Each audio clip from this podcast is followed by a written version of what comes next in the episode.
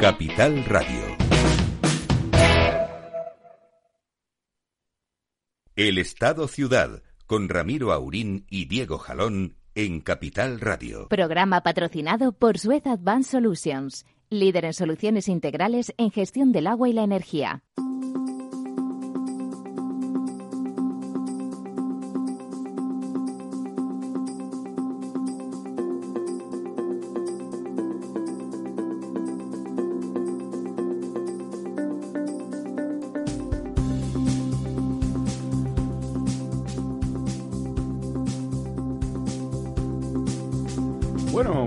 Buenos días, aquí estamos un miércoles más en el Estado Ciudad, eh, en el que hoy, bueno, pues nuestro director, eh, don Ramiro Aurín, intentaremos contactar con él a partir de las once y media, pero no podrá estar presente en esta primera parte del programa.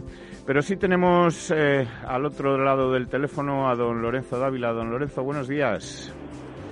¿Qué tal? Buenos días, don Diego. Aquí estamos al pie del cañón. Al pie del cañón y de forma eh, telemática o teletrabajando hoy por, por cuestiones eh, bueno relacionadas con, con, el COVID, ¿no? Bueno, sí. Eh, un familiar que, ha dado positivo y, y esto, bueno, pues nos obliga a estar con precaución y con un cierto aislamiento unos días, ¿no? Bueno, eh, un poco por responsabilidad respecto a todos. Efectivamente, y hay que hay que cumplir con, con todo esto porque bueno, pues los datos empiezan a ser eh, no sé si alarmantes, preocupantes o, o, qué, eh, pero desde luego los, lo que sí son es los, los peores de Europa y casi del mundo, ¿no? Sí, bueno, no, no sabría yo si del mundo, pero sí que son malos y sobre todo un tema que preocupa don Diego es que ya empiezo a tener, me, llegan noticias de que ya se empiezan a aplazar, eh, bueno, pues pruebas de estas no, no urgentes en hospitales, sino, bueno, pues las revisiones rutinarias, etcétera, ya se empiezan a hacer aplazamientos, como ocurrió en el mes de febrero y marzo pasado, que empezaron todo, toda una serie de aplazamientos porque, bueno, se están se están preparando los hospitales, ¿no? No estamos todavía en niveles de, preocupación extrema, pero sí empiezan a haber en muchos hospitales, sobre todo en el sur de Madrid, que bueno, que empiezan a tener un sobre bueno, una sobrecarga, ¿no? Sí, anotar, eh, anotar una presión, eh, bueno, ya por encima de lo normal, que como, como dices, no es, eh, bueno, lo que, lo que ocurría en marzo, donde el número de hospitalizaciones era diez veces más alto que el que está ocurriendo ahora, pero como el ritmo crece, pues nada, nada nos impide pensar que podamos acabar llegando a, una situación similar, ¿no?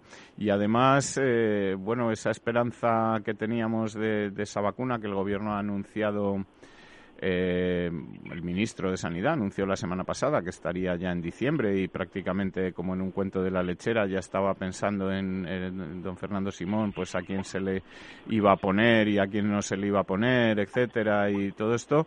Eh, parece que, se va a retrasar porque, bueno, pues como es normal en estos en estos procesos, pues eh, nunca se puede pensar que todo va a ir según el mejor de los escenarios, sino que, surgen algunos problemas y en este caso pues ha habido un, caso de un enfermo o de una persona que se ha puesto enferma con una mielitis transversa que parece que puede venir de algún problema viral y, entonces pues hasta que no se sepa exactamente qué es lo que ha ocurrido eh, digamos que se para el proceso no Sí, la verdad es que es un tanto preocupante, ¿no? Eh, porque efectivamente la, vacuna de AstraZeneca, ¿no? Que era la que estábamos... Eh, sí, la de la Universidad de Oxford, ¿no? Para que un poco La Universidad de Oxford, efectivamente, pues parece que ha sufrido un pequeño un pequeño traspiés, ¿no? Eh, de todas formas, yo creo que habría que desdramatizarlo. Parece ser que ese tipo de eventos ocurren en, en estos, en estas fases 3 de, de las vacunas y bueno, pues eh, entraría dentro un poco de la normalidad, eso no implica falta de seguridad en la misma y lo más que puede hacer es dilatarlo un par de semanas, ¿no? Por lo que he podido leer, es decir, que, que bueno, si no es el 3 de diciembre, pues podremos estar hablando a lo mejor del 17, 18 de diciembre, ¿no? Pero yo sinceramente creo que, que en diciembre tendremos vacuna. Y si no, pues tendremos que acudir a alguno otro de los proveedores. Eh, piensa que hay seis vacunas que están ya en la fase final. Eh, la Rusia y la China ya están empezando a suministrarse aunque no han llegado a cubrir toda la fase 3, que eso me parece mucho más peligroso, pero hay otras cuatro que están, que están en marcha, ¿no? Eh, todo sea que no tengamos que pagar el sobreprecio de la versión americana, que era la, la cara, ¿no? Pero vamos, por lo demás, eh, yo sí que confío que, que vacuna habrá muy pronto y que bueno la economía esto lo va a registrar con, con, fuertes subidas. Estoy convencido de ello. Sí, y además no hay por qué pensar que España vaya a llegar tarde a la vacuna, sea la última en conseguir las dosis, no haya dosis suficientes, porque como hasta ahora todo se ha gestionado perfectamente, suponemos que seguirá eh, en esa misma tónica, ¿no? Bueno, pero fíjate, yo creo que esto eh, se va a gestionar o se está gestionando mucho desde Europa. Sí, yo creo que ahí estamos a salvo por la gestión que va a hacer la Comunidad Económica la Unión Europea, ¿no? no la, la Comunidad Económica, sino la Unión Europea, eh, dado que las compras de las dosis van a ser colectivas. Yo creo que esto está gestionado eh, desde Europa y en ese sentido yo sí que tengo confianza. ¿no? Otra cosa es luego cómo se distribuya o se hagan las listas de quién va primero, quién va después, etcétera. ¿no? Sí, bueno, como, como haya que vacunar a todos los sanitarios y, y, personas mayores. Sí, como haya que vacunar a todos los asesores de don Pedro Sánchez, igual hay que pedir más dosis, ¿no? Eh, pero bueno, eh, vamos a, a ser optimistas, como dice usted. Y además hoy hace un día de esos que, que, supongo que estará usted viendo por la ventana de los que de los que a usted le gustan, ¿no? De cielos completamente sí, azules. Absolutamente despejados, azules profundos, eh, un cielo fantástico, ¿no? Los mejores. Entramos en la época más bonita de Madrid, ¿no? Eh, estamos a 10 días, un poquito más, a 13, ¿no? De, del otoño, sí, 12 del... del otoño y yo creo que el otoño es la estación más más bonita de, de Madrid y, bueno hay que hay que intentar disfrutarla pese a, a, lo que nos rodea. Pues efectivamente, así es. Y mira, eh, como llega el otoño y empieza eh, septiembre, lo habitual en estas fechas son esas, lo que antes llamábamos gotas frías, ahora llaman depresión eh, o, Dana, vamos, que es una eh, perturbación del aire en, la atmósfera, es en, la, en, las altas capas de la atmósfera hay aire muy frío y esto provoca pues lluvias eh, torrenciales que en este caso pues se han cebado, como es habitual siempre en el levante español, sobre todo en Mallorca, pero también en Ibiza y también en parte de la provincia de Valencia y de Alicante. Eh, al final parece que ha sido menos potente de lo que se esperaba en un principio. Eh, pero bueno, aún así nos ha dejado imágenes, bueno, pues de inundaciones, desprendimientos de algunos muros, algunas infraestructuras en Ibiza, eh, un par de chicas eh, aisladas en un túnel del que han tenido que salir prácticamente nadando en, en el Levante. Y, y, bueno, eh, lluvias que como siempre caen en España, eh, o casi siempre caen en España, pues de forma mm, eh, no, no muy adecuada para poder recogerlas y para no poder... Genia, ¿no? Ni, ni, óptima, no óptima. Efectivamente, en este caso, como te decía, parece que, bueno, todavía queda un par de días, pero ya es una dana que, digamos, está en retirada, el fenómeno acabará el jueves.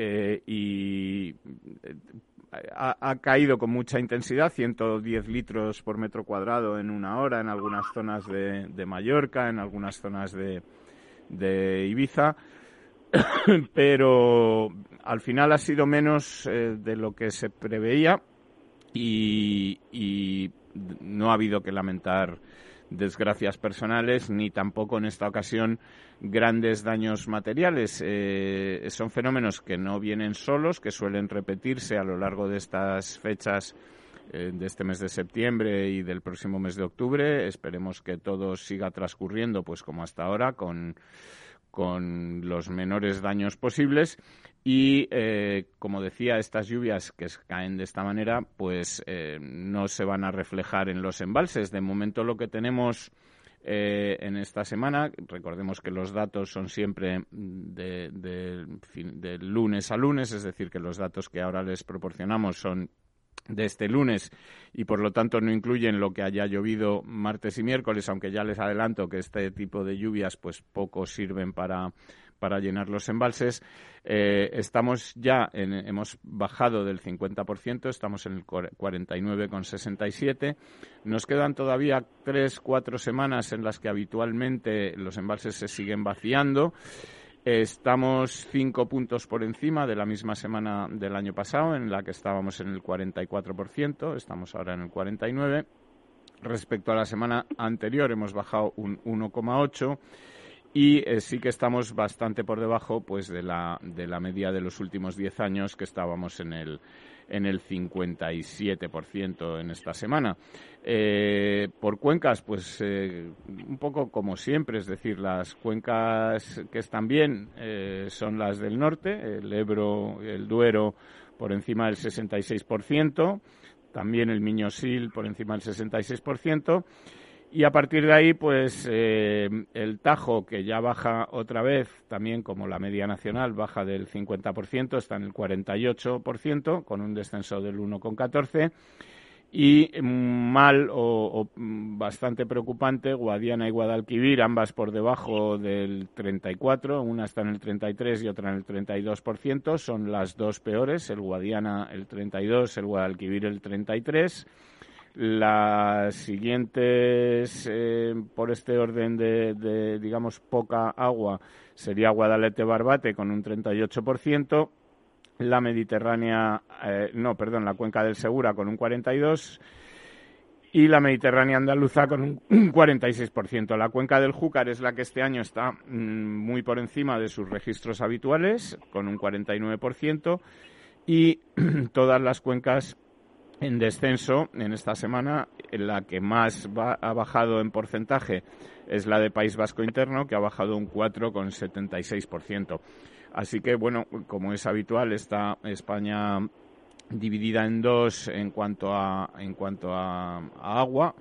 Eh, una España seca, una España húmeda, eh, con pocas infraestructuras para aliviar esta situación o equilibrar esta situación que puedan permitirnos pues trasvasar agua de, esa España húmeda a esa España seca. Y una España seca en la que las cuencas eh, que gestionan bien ese agua este año, pues como por ejemplo la cuenca del Segura, ha conseguido mantener esos niveles desde hace muchas, muchas semanas, está por encima del cuarenta y tantos por ciento, del 46, y no es porque caiga mucha agua, sino porque se gestiona muy bien ese agua en esas cuencas y son cuencas que a pesar de todo pues están surtiendo a una, una agricultura pues que, es una agricultura puntera y que nos permite exportar por, por toda Europa, ¿no? Y que exportamos a toda, a toda Europa, efectivamente. Exportamos agua a toda Europa desde esas cuentas tan, eh, bueno, tan saturadas, ¿no? Sí, tan estresadas y que nos permiten e, efectivamente vender, vender eh, productos a toda Europa y generar, digamos, mucha riqueza gracias a esa ese poca agua y ese agua que además tampoco nos quieren eh, o, queremos o parecemos dispuestos a ser solidarios y a, y a, compartir, ¿no? Porque todo lo que tiene que ver con la solidaridad en este país eh, estará en otro lado, pero no está en el lado del agua, ¿no? Mm, así es. ¿Y cómo está, cómo está nuestro, nuestro pantano de San Juan? Pues mira, estaba esperando que me lo preguntaras. El pantano de San Juan lo tenemos en 54 hectómetros cúbicos, eh, muy ya por debajo del... 40, ¿no? 40, sí, sobre un total de 138, pues rozando el 40. Pero, sin embargo, sí que esta semana, respecto a la anterior, pues ha aumentado en 2 hectómetros cúbicos. No debe mm, ser producto de que haya llovido, sino de agua que le llega de, de otros embalses. Es decir, que que se mantiene o se intenta mantener este embalse en un nivel un poco más alto, pues porque también seguramente es un embalse en el que se realizan actividades de ocio, etcétera, y deportivas que necesita, pues, eh, mantener, digamos, un, un, cierto nivel para que para que esto se pueda seguir haciendo. Eh, y, gracias a eso, pues también se genera cierta riqueza, turismo, en fin, y actividades en torno a, estos al, pantano que es otra de las virtudes que tienen que tienen los embalses no pues que también al al reunir esta cantidad de agua, pues permiten hacer, hacer cosas eh, en ella, ¿no? Que no sean solamente, eh, que ya es suficiente eh, poder beberla, poder regar con ella y conseguir energía limpia, mm, renovable y absolutamente cero emisiones, ¿no? Así es. Muy bien, bueno, pues eh, como comentaba al principio del programa, don Ramiro eh, no está hoy con nosotros, aunque es posible que se pueda incorporar eh, a, partir de las once y media.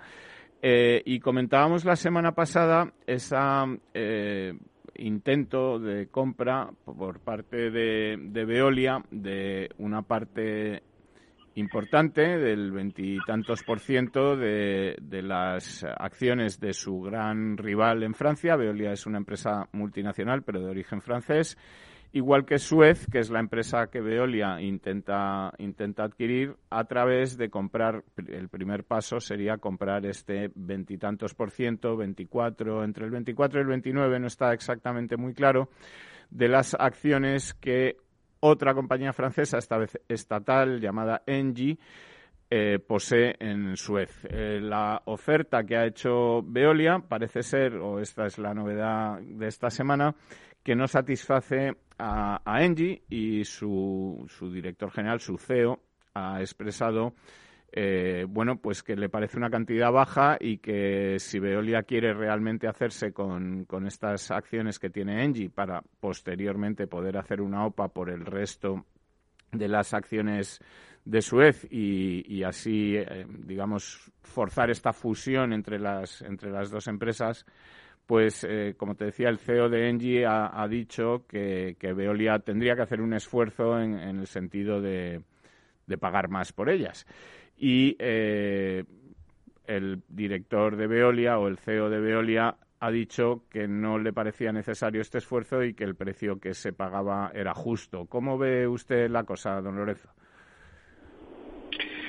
Bueno, pues la, verdad es que sí que parece que por las valoraciones que se han estado haciendo y por los ingresos que tiene el, grupo, etcétera, ¿no? Que es una dimensión, pues parece bastante, bastante bajo el precio que, que se está ofreciendo eso por, por una parte, ¿no? Y luego, pues bueno, yo me gustaría también reflejar el propio presidente eh, de Suez, o el, consejero delegado más bien de Suez, el Bertrand Camille, eh, que bueno, que ha declarado eh, un poco de aberración por el daño que podría, o lo destructivo que podría ser para Francia, ¿no? Es decir, que yo creo que hay dos puntos ahí a tener en cuenta, ¿no? por una parte, la valoración, que, claramente, pues parece ser, ya digo, que, que, que para un grupo que tiene unos ingresos de 40.000 millones, pues parece poco razonable pensar, es decir, está dando una valoración de compañía, porque estamos hablando por un 29%, 2.900, está dando una valoración de compañía de 10.000 millones, ¿no? Sí, en torno a los 9.000 y pico. Claro, claro, aprovechando un poco la situación del castigo en los mercados que están teniendo todas las compañías y la, cotización baja del valor, etcétera, ¿no? Eh, pero vamos, eh, insisto, parece poco razonable que un grupo que es capaz de, ingresar 40.000 millones de, euros pueda valer 10.000, ¿no? Eh, yo creo que eso escapa, eh, al margen de que luego haya que entrar en ver cuál es la cantidad de deuda, eh, porque una cosa es el valor de la empresa, otra cosa es el, realmente el valor de adquisición o de compra. Es decir, que hay muchos matices por analizar, pero a priori en un grupo o en un sector tan estable, recurrente, eh, en fin, parece parece que está muy alejada de, la realidad la oferta, ¿no? Eh, en fin, eh, yo creo que en ese sentido mm, va a haber problemas. Y la propia Engie, que, que como sabemos es, la propietaria, pero pertenece al, o mayoritariamente hay un control por parte del Estado francés, pues ya, ya claro, ya ha declarado que, que, bueno, lo ve como que parece casi una broma, ¿no?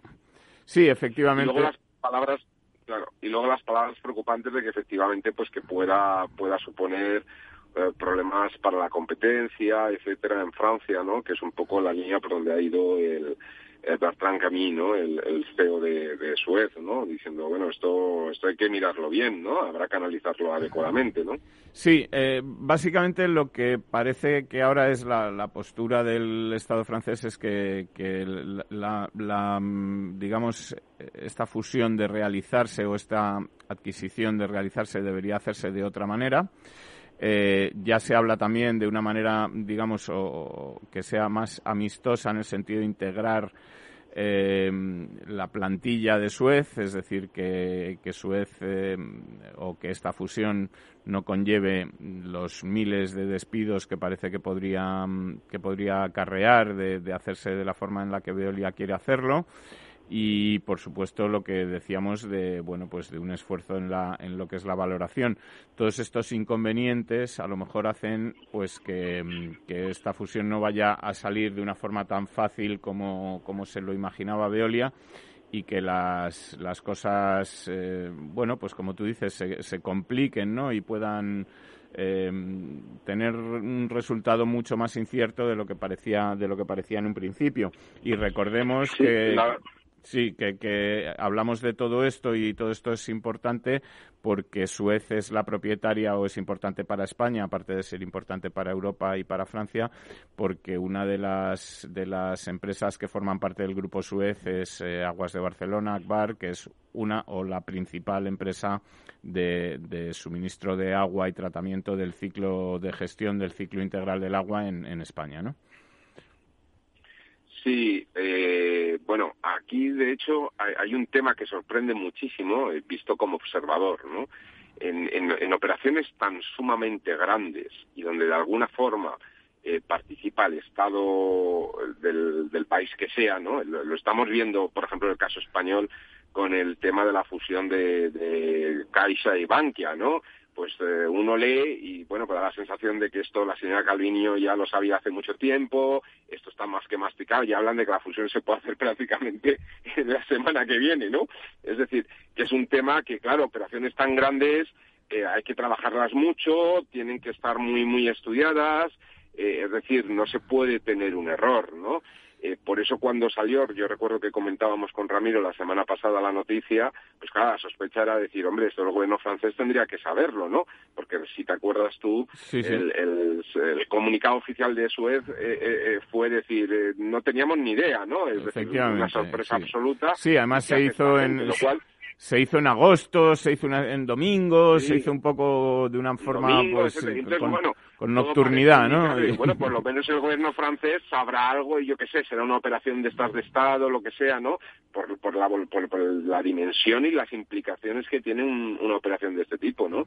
Y sin embargo, pues al final parece demostrar de que en algo eh, hemos hecho en España mejor las cosas, porque lo de, lo de Bankia Caixa me refiero está más. Vamos, vamos a vamos a comentar esto... de Bankia Caixa y todo lo demás, pero vamos un momento a la publicidad y ahora mismo continuamos. Sí, fenómeno.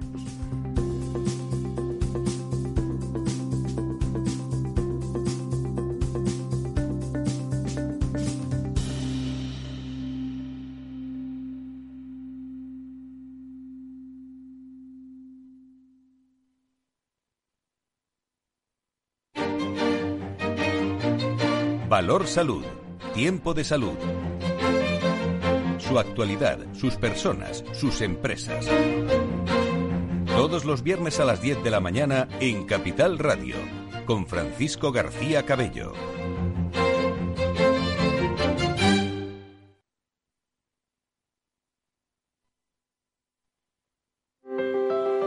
Si te gusta la cocina gallega de siempre, en el Mesón Gallego 1 y el Mesón Gallego 2 encontrarás los mejores pescados y mariscos de las costas junto a recetas de la Galicia interior, además de las carnes de Sanabria y los mejores embutidos de Zamora y nuestra terraza. Te esperamos en la calle Muller 35, teléfono 91 579 3623 y en la Plaza de la Remonta 13, teléfono 91 579 0769. Una recomendación del programa gastronómico Mesa y Descanso.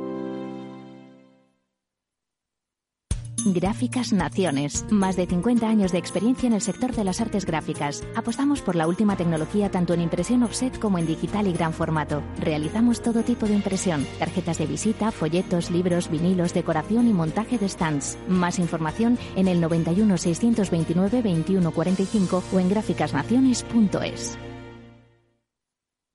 Capital Radio.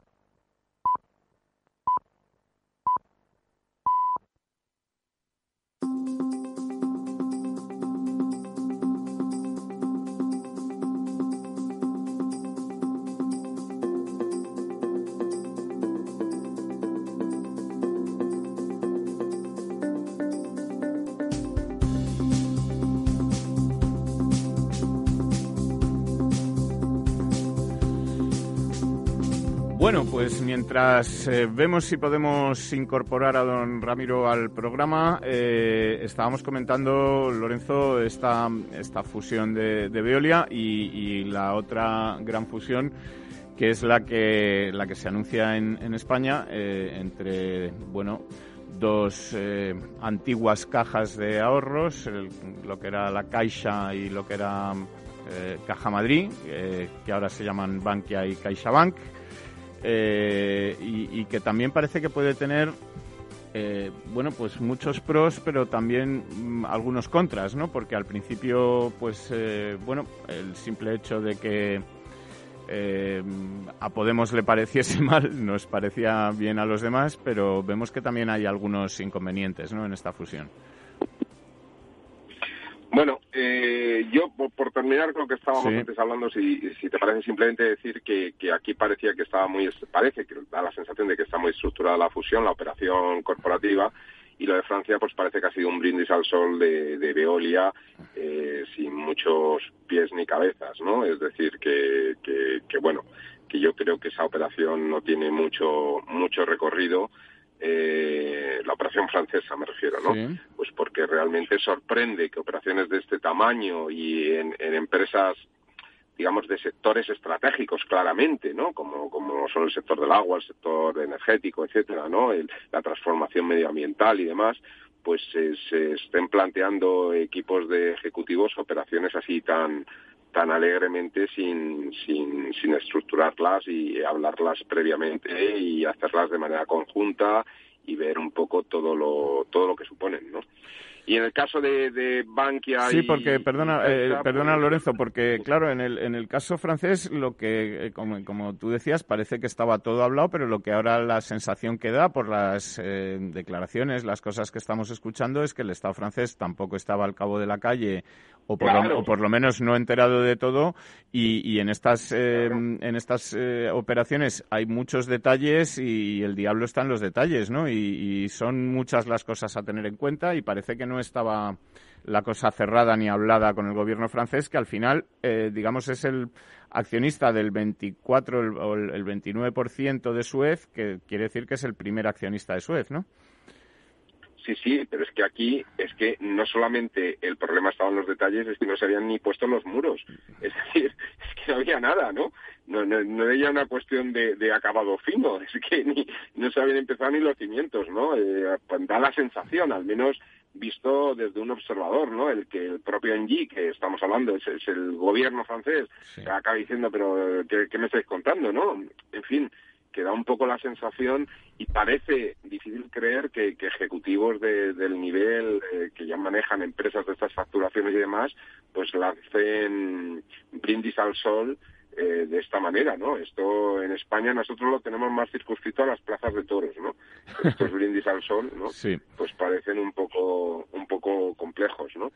En el caso español, pues bueno, ahí es donde yo creo que pueden aparecer más los detalles. A ver, yo en términos eh, generales eh, me parece muy correcto que, y además necesario que el sector financiero eh, acabe fusionándose. Yo, como tú bien sabes... Cuéntanos un, cuéntanos un poco, Lorenzo, por, por qué es esta necesidad que ya expresó Luis de Guindos eh, y que se, se, lleva hablando tiempo de la necesidad de que se fusionen entidades bancarias.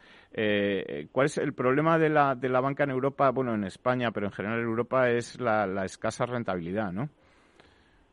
Bueno, es, es muy fácil de explicar, ¿no? Es decir, en, en un contexto de, de tipos de interés altos, es decir, cuando los bancos te dan préstamos eh, al, al 8%, al 7%, al 6%, al tipos de interés altos, eh, claro, la banca comercial, a diferencia de otros, otros esquemas de bancas, como la, las bancas de inversión, etcétera, pues la banca comercial lo que tiene es una red comercial muy grande, donde se presta un servicio de otro tipo a, los, a los clientes, a los usuarios, pues como es eh, banca de depósitos, te guardan el dinero, digamos, te permiten domiciliar pagos, te permite decir una serie de, de, de, de servicios que, que, son útiles, operativos, y eh, el valor añadido que, o, el, o, la rentabilidad que pueden obtener es que eh, en la medida en que tú, mientras haces esos pagos, domicilias tu nómina, tienes un dinero, aunque sea poco, ¿no? Pero sumas miles, millones de personas teniendo 2.000, 3.000, 4.000, 5.000 euros en el banco,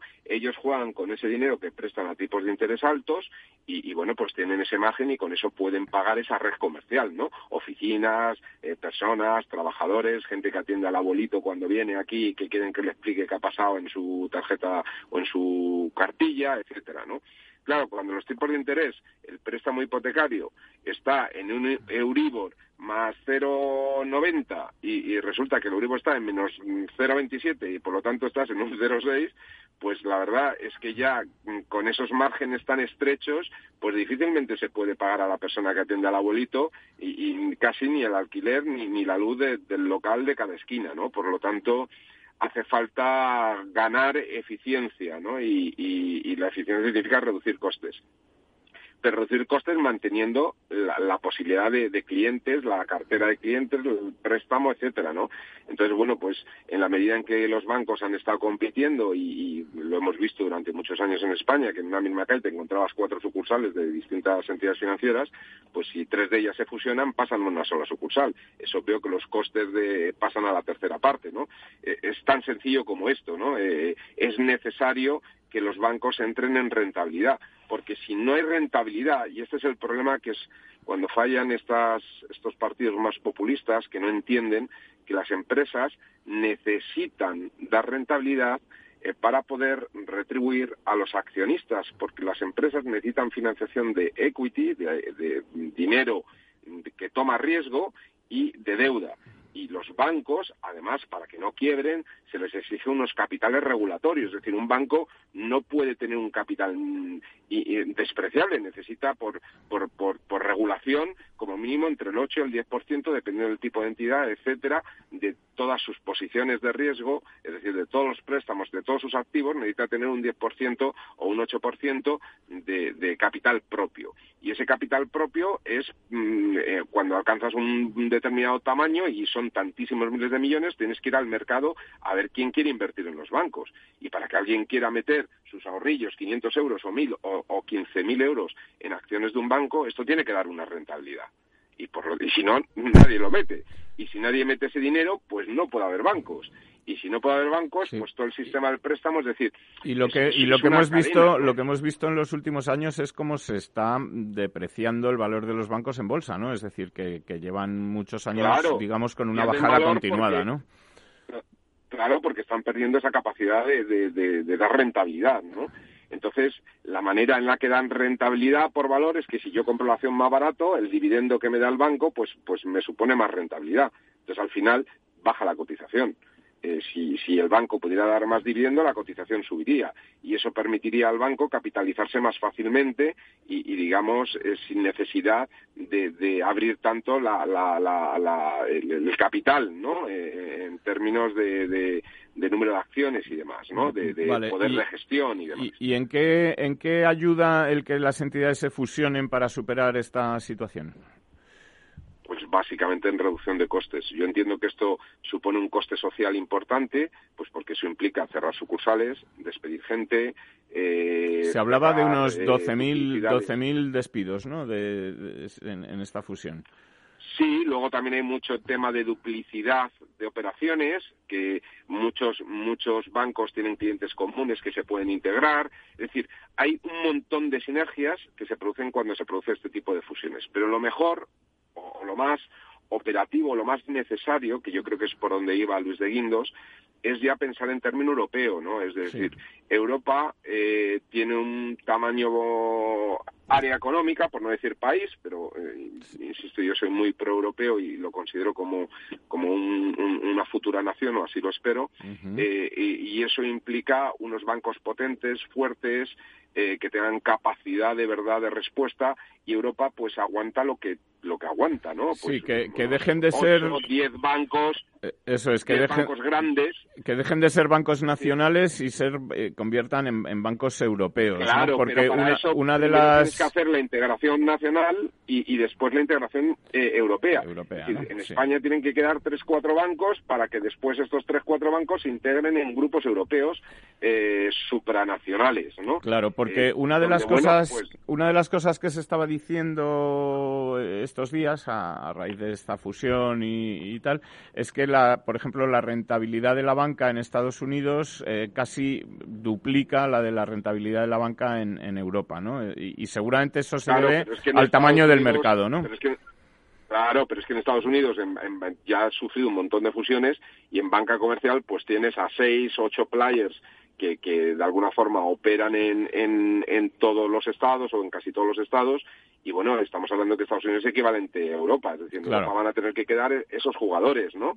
Pues pues pues ya está, ¿no? Y por lo tanto, los bancos españoles en esta primera fase se tendrán que fusionar y como segunda fase pues tendrán que integrarse en algún grupo europeo que será pues bueno, pues con un banco francés, otro alemán, otro holandés, no lo sé, ¿no? Eh, en fin, eso ya se vería un poco las sinergias que se puede producir entre unos y otros, porque insisto, ya no solamente es la red comercial, sino también el tipo de operaciones eh, que realiza cada banco y, las líneas, digamos, abiertas comerciales, países operativos. En ese sentido, por ejemplo, España y no no no tanto por la fusión esta que estamos hablando ahora de Bankia Caixa, pero BBV y Santander eh, son dos bancos muy bien posicionados para, para incluso capitanear operaciones europeas importantes por, por la red y, la penetración que tienen en otros mercados internacionales, ¿no?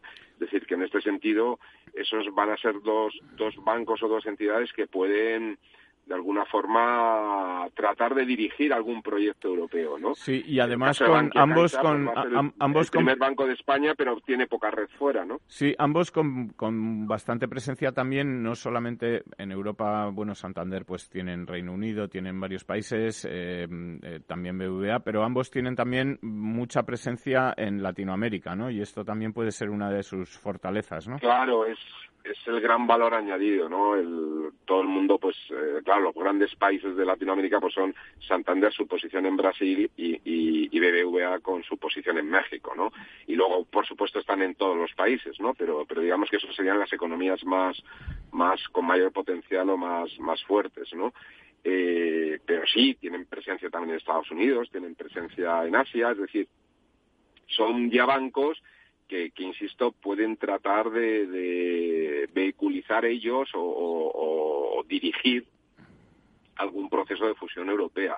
El caso de Bankia Caixa se va a convertir en el mayor banco en España, pero no en el mayor banco español, pero sí en el mayor banco en España.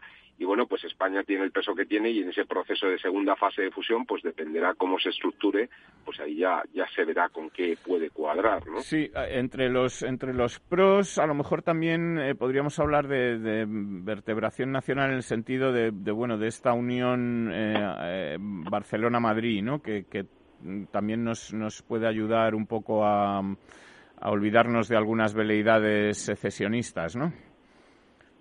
Bueno, eh, Caixa ya tenía su sede social en, en Valencia y, y, la Fundación Caixa, que en el fondo es la propietaria de, de Caixa, ¿no? La tenía en Palma de Mallorca, ¿no?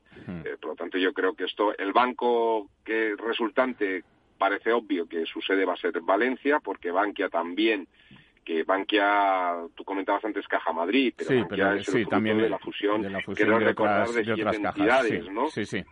De siete cajas, y, eso es lo que le llevó finalmente a que la sede social de Bankia estuviera también en Valencia. Por lo tanto, todo parece indicar que lo obvio es que sigan teniendo su, su sede en Valencia, ¿no? Sí, pero no deja, no deja de ser un, proceso un poco de descatalanización de, de CaixaBank, ¿no? En el sentido, también se habla, por ejemplo, de que Fainé ha encontrado en, en Goiri Golzarri, bueno, pues su, su posible heredero, una persona en la que confía y en la que podría eh, bueno, pues acabar cuando, mm, por un tema de edad, que Fainé es bastante más mayor que Goiri Golzarri, pues dejando esto en manos de, de Goiri Golzarri, que además ha acreditado una excelente capacidad de gestión en lo que ha hecho hasta ahora, ¿no?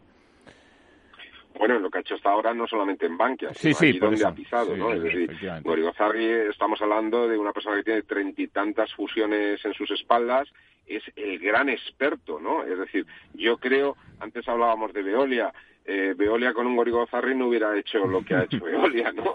Eh, y de hecho, bueno, es, lo que te digo, ¿no? Eh, todo parece por lo que aparece en prensa, ¿eh? pero todo parece indicar que todo está bastante, bastante atado, hablado, eh, discutido eh, con los eh, jugadores, con los players que están en juego, ¿no? incluido el Estado. Y eso, pues, pues, la verdad es que igual que tú antes criticabas al gobierno por la gestión o al menos los datos que aparecen de, la COVID, pues esta gestión que podemos, digamos, achacar a, la, a la ministra Calviño y a todos los jugadores de la operación, pues, pues es de libro, ¿no? O sea, la verdad es que está muy bien, muy, muy bien estructurada. Que obviamente Goriozarri ahí probablemente haya llevado ese papel director y por su experiencia y conocimiento de cómo hay que hacer este tipo de operaciones eh, que son muy sensibles, ¿no?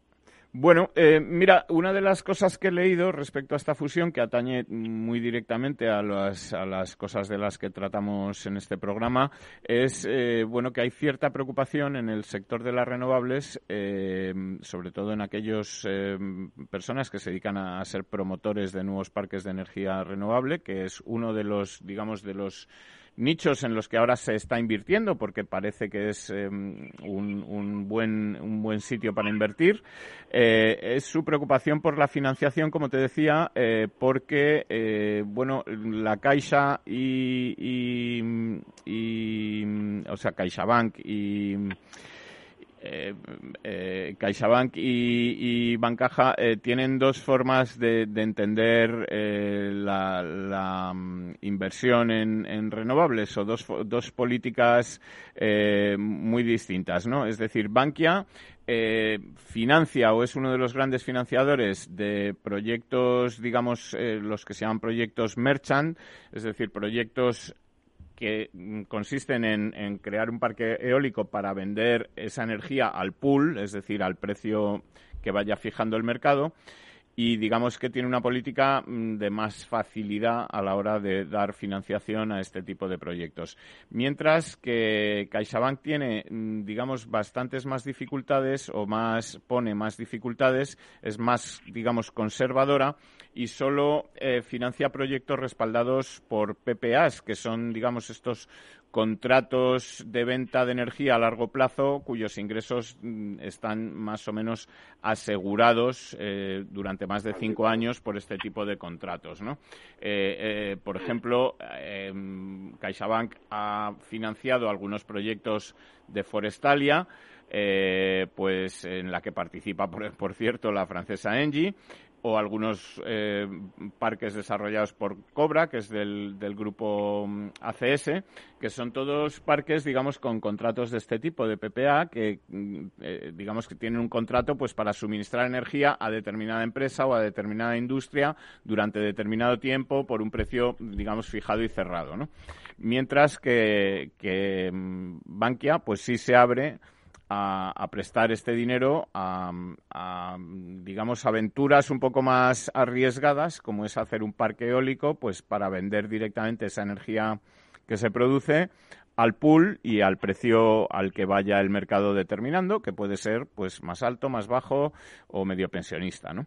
Eh, bueno, Sí, Yo de todas formas digo, no creo que eso eche para atrás la fusión. No, no, no, no. Esos son eh, temas de, decisión de comités de inversión. eh, de estrategia de inversión que, bueno, pues entiendo que una vez fusionar las dos entidades, pues se pueden desde mantener las dos líneas hasta finalmente pues tomar eh, o decantarse por una de las dos. Claro, ahí la, la preocupación, la preocupación que expresan estos, estos promotores o estos inversores en energías renovables es precisamente cuál será, eh, porque la fusión la dan por hecha, cuál será, digamos, la política una vez la, la, fusión realizada, si será la política de, de Bankia o será la política de la Caixa o como dices tú, pues eh, llegue a un punto intermedio en el que, bueno, pues eh, no sea ni una cosa ni la otra, sino algo intermedio, ¿no?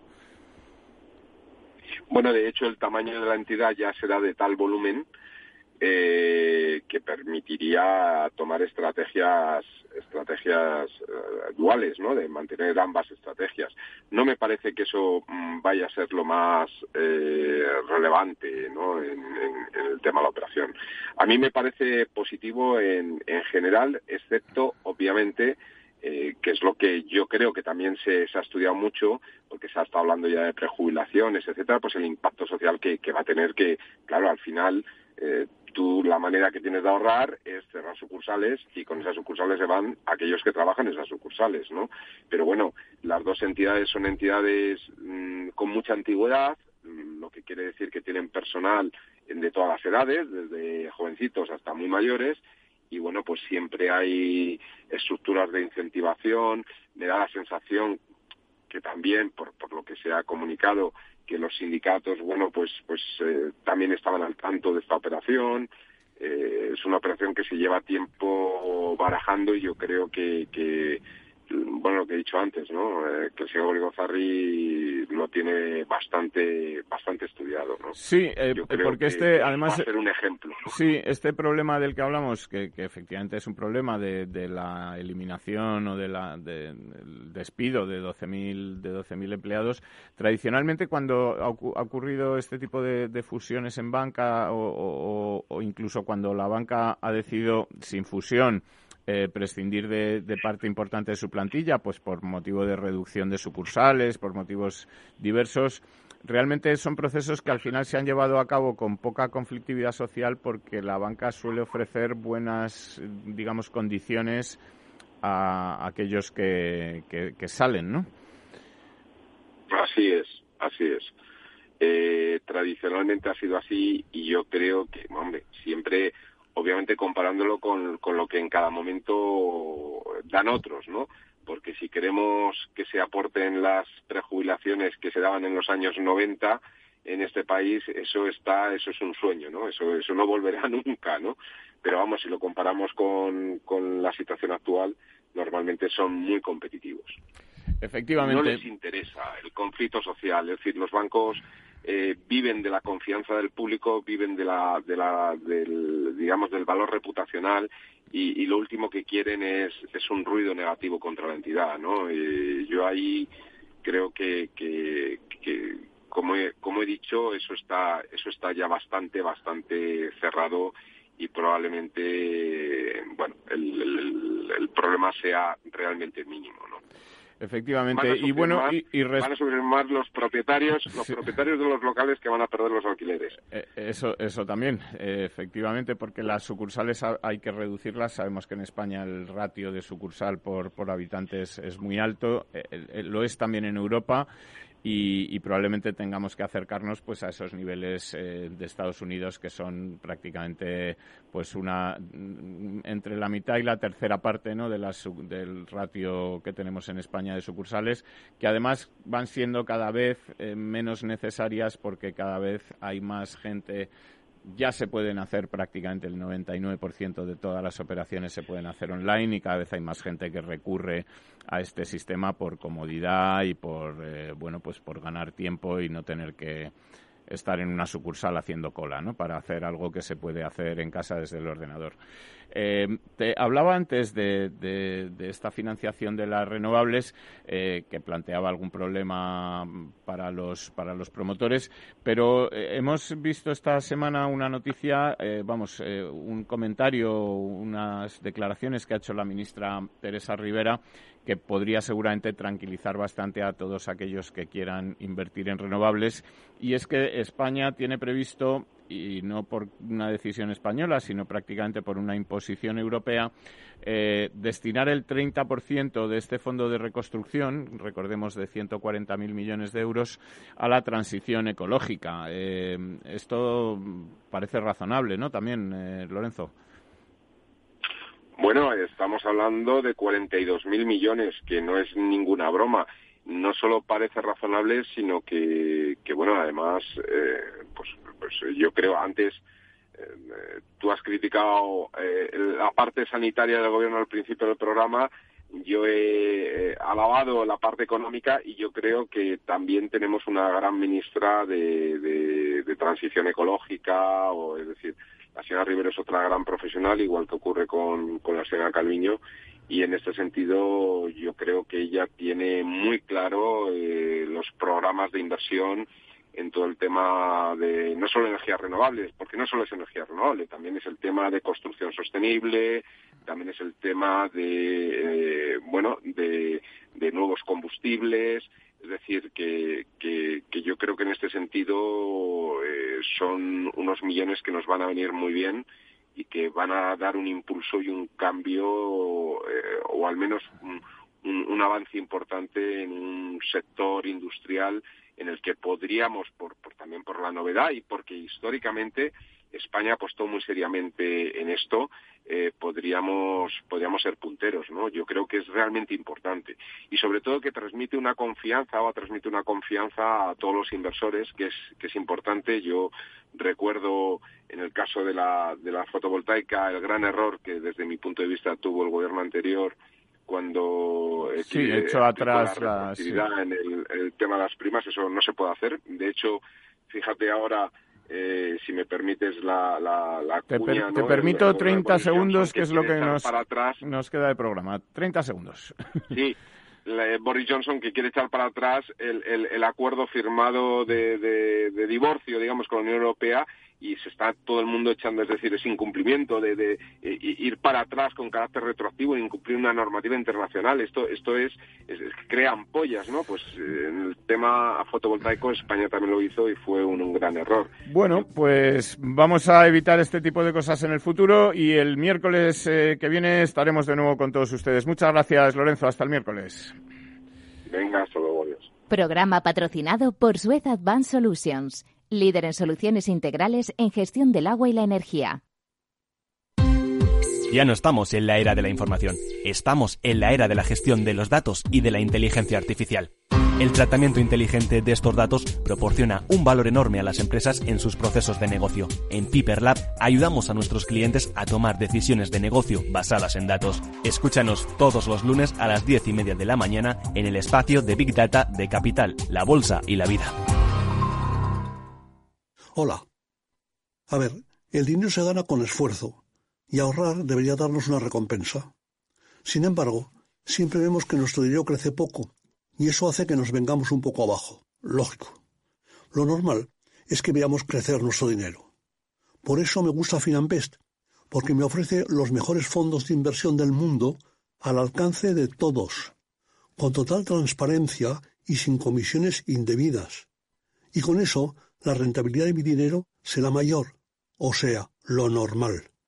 Entra en finambest.com y descubre que lo normal es extraordinario. Lo normal es Finambest. Tu radio en Madrid 105.7, Capital Radio. Memorízalo en tu coche. Disfruta de la mejor cocina gallega en Montes de Galicia. Todo un clásico moderno en el barrio de Salamanca. Disfruta de la variada dieta atlántica, de las mejores carnes y pescados tratados con respeto y transparencia y regados con una de las mejores bodegas de la zona. En grupo, en familia o en pareja, Montes de Galicia te ofrece el espacio perfecto en cada ocasión. Nos gusta que las personas tengan opinión propia. Quienes aquí hablan también expresan su propia opinión no representan la opinión de Capital Radio.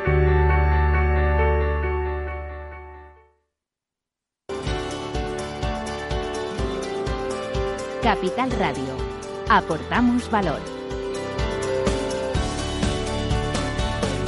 ¿Desde cuándo tiene efecto la suspensión? Cuando exista fuerza mayor En caso de fuerza mayor, desde la fecha del hecho causante de la fuerza mayor, por ejemplo, desde que la actividad de la empresa se suspenda por orden de la autoridad sanitaria en el marco de la crisis del COVID-19.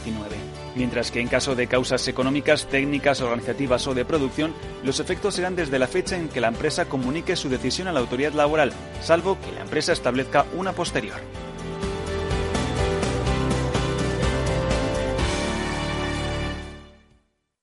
Esto te estás perdiendo si no escuchas a Luis Vicente Muñoz en Capital, La Bolsa y la Vida. En una crisis que se ha llegado a decir que es una guerra, lo que tienes que tener es animado a tu ejército y el ejército son las empresas. José Luis Bonet, presidente de la Cámara de Comercio de España. No te confundas. Capital, La Bolsa y la Vida con Luis Vicente Muñoz, el original. Capital Radio.